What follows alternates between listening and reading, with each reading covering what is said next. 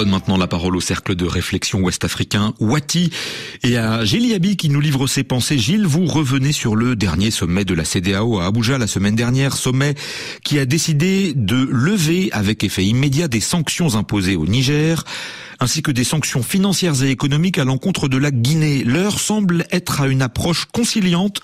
en tout cas avec les trois pays sahéliens qui ont annoncé leur départ sans délai de la communauté régionale. Mais est-ce que ça ne veut pas dire un cinglant aveu d'échec et un revers historique pour l'organisation ouest-africaine? Alors oui, c'est incontestablement la confirmation de l'échec des mesures adoptées par les chefs d'État de la CDAO en réponse au coup d'État militaire dans les trois pays sahéliens.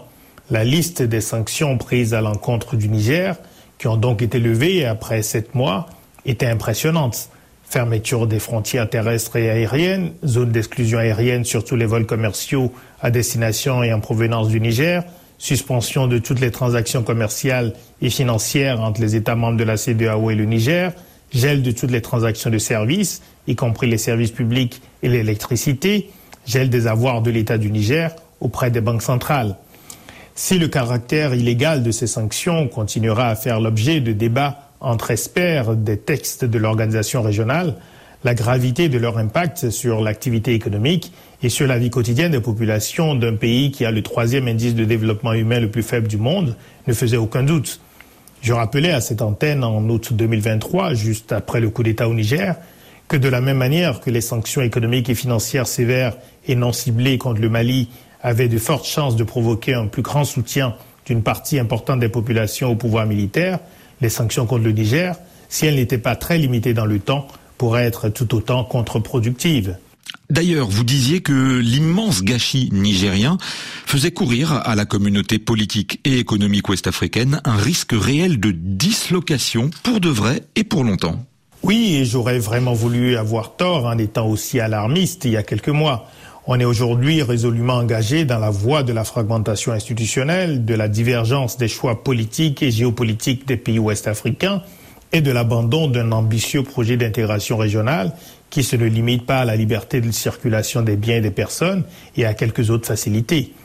Beaucoup de hauts cadres des pays de la région ne semblent pas prendre la mesure des implications possibles du départ définitif ou durable du Mali, du Niger et du Burkina Faso pour les perspectives de stabilité, de sécurité et de développement économique dans tout l'espace ouest africain dans les 5, les 10, voire les 20 prochaines années.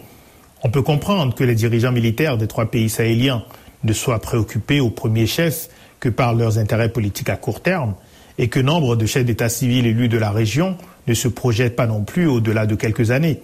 Il ne semble plus avoir grand monde pour expliquer à tous que l'enjeu, c'est l'État de l'Afrique de l'Ouest qu'ils laisseront aux jeunes et aux enfants. Et puis, vous estimez que c'est le pire moment pour renforcer la balkanisation de cette partie du continent oui, après avoir de tout temps déploré la politique du divisé pour régner des anciens colonisateurs européens, nous nous gargarisons désormais de déclarations nationalistes flamboyantes de l'échec de la CDAO, comme si elle était un corps étranger à ses pays membres, comme si ce n'était pas la faillite politique et économique de nombre des gouvernants des États membres, civils comme militaires, qui était à la base de la faiblesse et des errements de l'organisation régionale. Au moment où les guerres se multiplient ici et là, où l'antagonisme guerrier entre les grandes puissances atteint un niveau rare, au moment où les pays sérieux essayent d'anticiper les bouleversements liés à l'intelligence artificielle et investissent dans le capital humain, nous ne trouvons pas très grave de passer des années à déconstruire ce que l'on a laborieusement construit pendant près de cinq décennies à devoir négocier des accords bilatéraux entre pays sahéliens et pays côtiers, à faire chacun la course aux armements, à diviser joyeusement nos sociétés entre souverainistes, nationalistes, patriotes d'un côté et traîtres à la patrie et suppôts du néocolonialisme de l'autre. C'est le temps des passions et celui de l'irresponsabilité. Gilles Yabi du Cercle Ouest Africain, Wati, tous les samedis sur notre antenne. Merci beaucoup Gilles.